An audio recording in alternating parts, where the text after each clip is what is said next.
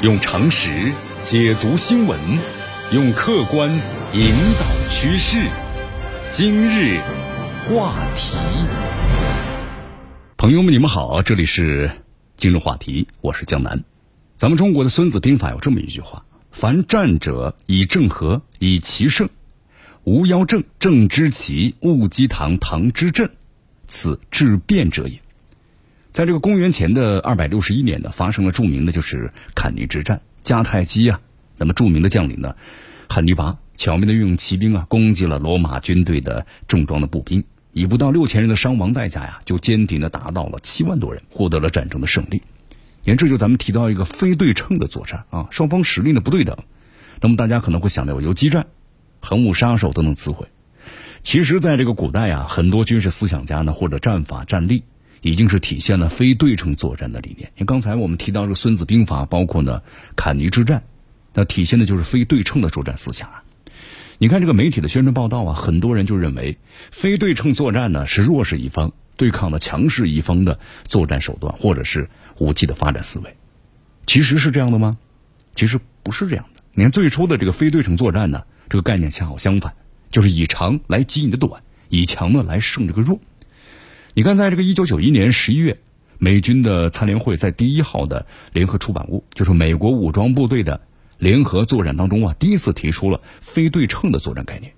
以这个海湾战争呢为这个例子来解释如何发挥联合部队的非对称的作战能力。比如说，如何呢以这个武装直升机啊打击一军的坦克的行动。你看，这个美国呀，非对称作战概念的它的核心呢，就是通过我自己的优势力量。那么设计战争，确保呢胜兵先胜，在这个军力发展上的非对称思想啊，它是以领先优势来遏制呢尾随追击。你看这个美国非对称的作战概念提出之后啊，引起了很多国家的高度关注，而且被逐一呢被一些国家都接受了，其中呢包括有美国的敌对国家，包括呢美国的对手。你看，对于这个弱势一方来说呀，非对称作战的基本思想呢，就是强调要避开对方的优势力量，就不和对方的直接的正面交锋，而是呢针对对手的薄弱环节出奇制胜。比较常见的就是在战争当中啊，力量较弱的一方呢，避免呢直接和敌人的硬碰硬，往往采取的风险很大的就是反常行动，来达到一个出奇制胜的目的。在这个军力发展上呢，则是结合自身的情况发展的非对称的作战武器，比如说弹道导弹呐、无人机啊、巡航导弹呐，还有微型潜艇啊、导弹快艇等等。所以说呢，这个非对称的作战呢，它是呢弱势一方有效对抗的强敌的较好的对策，啊，也可以说是是强军吧，迅速制服呢弱势一方的一个上上之选。你看，举个例子，比如说这个弹道导弹，这种武器的话呢，射程很远，精度很高，突防能力非常强，可以在本国的国土啊。都对敌方的比较价值高的目标，比如指挥所呀、机场啊、港口，如果装备了反舰弹道导弹，还可以对这个美国维护呢全球霸权的核心装备航母构成威胁，那让其呢不敢轻举妄动啊。弹道导弹的研制难度呢，我们说远远低于有人驾驶的战斗机。在冷战结束之后，弹道导弹技术扩散了，很大程度上也解决了技术人才和装备的问题。所以说，一些实力呢比较弱的国家，视弹道导弹呢为对抗强敌的杀手锏。你看，对于弱势一方来说呀，非对称的作战手段呢，当然就是越多越好，类似于手中有粮，心中不慌的心态啊。你看，咱们今天所说的主角就是伊朗嘛。伊朗除了积极发展各种的弹道导弹，还把无人机呢、巡航导弹、反舰导弹和微型的潜艇，包括水雷等等武器呢。视为是非对称作战的重要手段。你看这个无人机啊，无人机在伊朗的非对称的作战当中究竟扮演什么样的角色？你看近期伊朗打击这个伊拉克境内库尔德武装的行动，就是一个非常好的观察的样本。在九月底的时候，为了打击这个境内的西北部，就是和伊拉伊拉克这个库尔德武装啊，因为伊朗呢把这个伊拉克境内的库尔德武装啊视为是恐怖组织。那么，伊朗使用了弹道导弹，还有无人机等武器啊，进行了是远程打击，目标呢摧毁了不少，也造成了人员损失。从伊朗公布的视频来看呢，伊朗革命卫队那么这次动用的是征服者幺幺零弹道导弹，还有呢 BM 幺二零远程制导的火箭炮和数十架呀自杀无人机及呢这个侦察打击一体的无人机，有些目标距离伊朗达到呢四百千米以上。美国宣称啊击落了一架伊朗的候鸟，那么六型的察打一体的无人机。你看这次伊朗版的外科手术式的精确打击行动啊，在整个的行动当中，无人机主要是负责呢行动前期的目标侦察，行动过程当中呢，直接参与打击和整个损伤的评估，可以说是扮演了非常重要的角色。那么如果要是伊朗的没有无人机，那你前期这个目标侦察靠谁呢？人力情报，有人驾驶空中平台，包括购买的商业遥感卫星的图像，那危险度、时效性、准确性肯定没办法呢和无人机的侦察体系相提并论了。毕竟增加一种呢，我们说具备了实时战场的侦察能力的平台，对吧？那么尤其对于伊朗的这种缺少侦察卫星，包括呢有人驾驶侦察平台的国家而言，我们说那些高昂的侦察平台都是军事强国、是大国的专利啊。无人机的作用就更加的明显了，更何况呢？我们说了，侦察和打击一体的无人机呢，除了能够提供这个战场的实时情报，还能够承担一部分呀对地的精确打击任务。自杀式的无人机的加入呢，那把整个打击手段都完全的丰富起来了。啊，自杀式无人机有点像巡航导弹的角色。你看，江南在节目当中呢，之所以强调这次打击库尔德武装是伊朗版的外科手术精确打击行动，就是因为呢，独具。伊朗的特色，啊，举个例子，比如说，捕食者无人机，广泛的装备美军之前完成类似的行动，你需要的锁眼，还有这个长曲棍球等等，都是侦察卫星啊，还有包括 U 二、RC 幺三五啊等侦察机呢，进行情报支援，包括呢损伤的评估。那么在具体的打击行动上呢，战斧巡航导弹，还有携带这个空射巡航导弹，包括呢远程空地导弹的战略轰炸机，携带不同类型的。精确的制导弹药的战术飞机，然后呢是各方精心策划的方案指导之下，各自完成打击任务。美军呢有这样的实力和能力，但如果你要求就是伊朗海军和空军及情报系统也按照美军这样的作战的策略来依葫芦画瓢执行和策划，可行吗？不可行啊！那伊朗肯定会说啊，我是做不到的。但有了各种无人机之后啊，加上弹道导弹，那么伊朗也具备了策划的组织这样的。作战行动能力了，而且武装的突防能力也非常不错。由于呢不用派有这个有人巡航航空器啊深入敌后，就是空中侦察，也就不用考虑呢人员损失了。虽然还没有办法像这个美国一样啊，美国可以在全球任何地方策划组织这样的打击行动，但对于战略目标呢有限的伊朗而言，它具备在周边的两千多公里的范围之内，那么采用了多手段精确打击，这样它能够满足自己的要求的。值得一提的是啊，现在呢，比如说像这个伊朗，像霍维伊泽远程巡航导弹，它的射程超过呢是一千千米，还有就是呢隐身巡航导弹超过呢是四百五十千米的加入。那么这些呢远程和隐身巡航导弹的加入呢，进一步丰富了伊朗的远程精确打击能力。经过这个长期的研究和技术发展呢，伊朗已经慢慢的认识到了无人机的作用很大呀，所以说才会在二零一零年的前后。那么无人机呢，在伊朗的话呈爆发式的技术发展。那么现在的话呢，伊朗也非常越来越喜欢的向外界展示它这个能力。你看，在这个二零二零年的九月二十四日，伊朗的伊斯兰革命卫队啊，海上力量在南部的城市呢，班达阿巴斯举行了一场的盛大的无人机交付的仪式。在这个仪式上呢，伊朗的航空工业公司将其生产的一百八十八架无人机正式交给了革命卫队。当时这个场面的声势浩大，场面很壮观。令人印象呢非常的深刻。在今年的五月二十八日，伊朗的军方呢第一次对外公布了就是新建成的第三幺三地下无人机基地。那么这个基地呢，作为是伊朗的第一个无人机专用的地下作战设施，占地面积呢相当大，里面存放了上百架来自于呢伊朗空军和陆军的各种的类型的无人机。在今年的七月十五号，伊朗海军的第一支无人机呢就亮相了。海军总司令阿米尔·穆萨维少将也出席这个仪式。那么这个舰队啊，包括水面舰艇呢和潜艇，还有各种类型的无人机。伊朗的军工企业研制的多款的新型无人机啊，在这个仪式上都亮相了，而且呢，展示了相关的性能。你看，这支无人机师装备有这个拉文岛坦克登陆舰，还有德尔瓦的辅助船和包括基洛级八七级型潜艇，啊，塔雷克号。伊朗本次展示的多种的无人机的型号，也包括有自杀式的无人机，还有呢无人侦察机、攻击型的无人机、垂直起降无人机，包括呢察打一体的无人机啊。具体型号呢有这个阿拉什、对吧？自杀式的无人机，还有燕子二自杀式无人机，候鸟呢四察打一体的无人机，还有这个卡拉尔攻击性无人机。这个发射方式有弹射，有火火箭的助推，还有这个垂直起降等等。你看这伊朗的无人机相当丰富呀。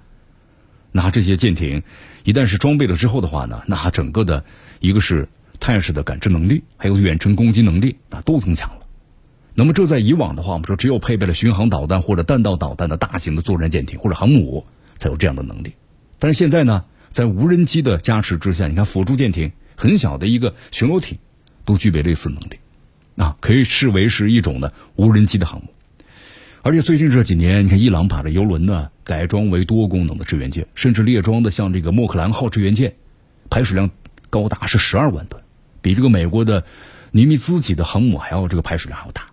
配备了多种的无人机啊，搭载了防空导弹，有快艇，还有反舰导弹。当然，我们说了，像这种改装之后的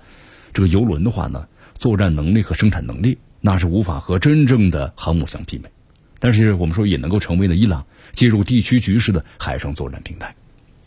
在这个对海作战当中啊，尤其是反航母的作战当中，我们说无人机呢现在是扮演了重要的角色。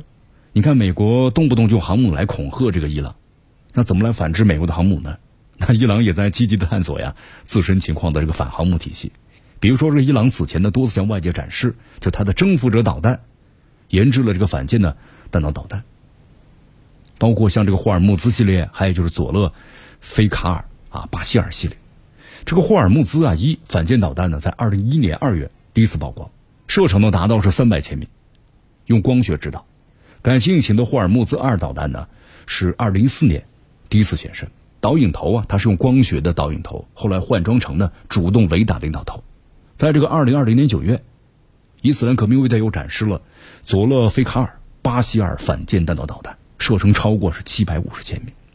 那么这个上述导弹的射程啊都在八百千米以内，而且美国航母的作战时啊，为了减少敌方的火力打击，通常会远离呢敌人的这个海岸线。你看这个航母的舰载机啊，作战半径普遍超过八百千米。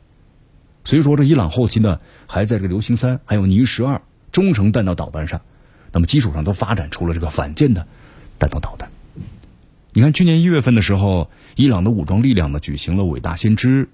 幺五军事演习啊，演习动用了有无人机、有弹道导弹、有潜艇，还有军舰等等武器。演习期间呢，演练了中程导弹打击呢印度洋上的假想目标。那么当时呢，引起了这个大家的关注。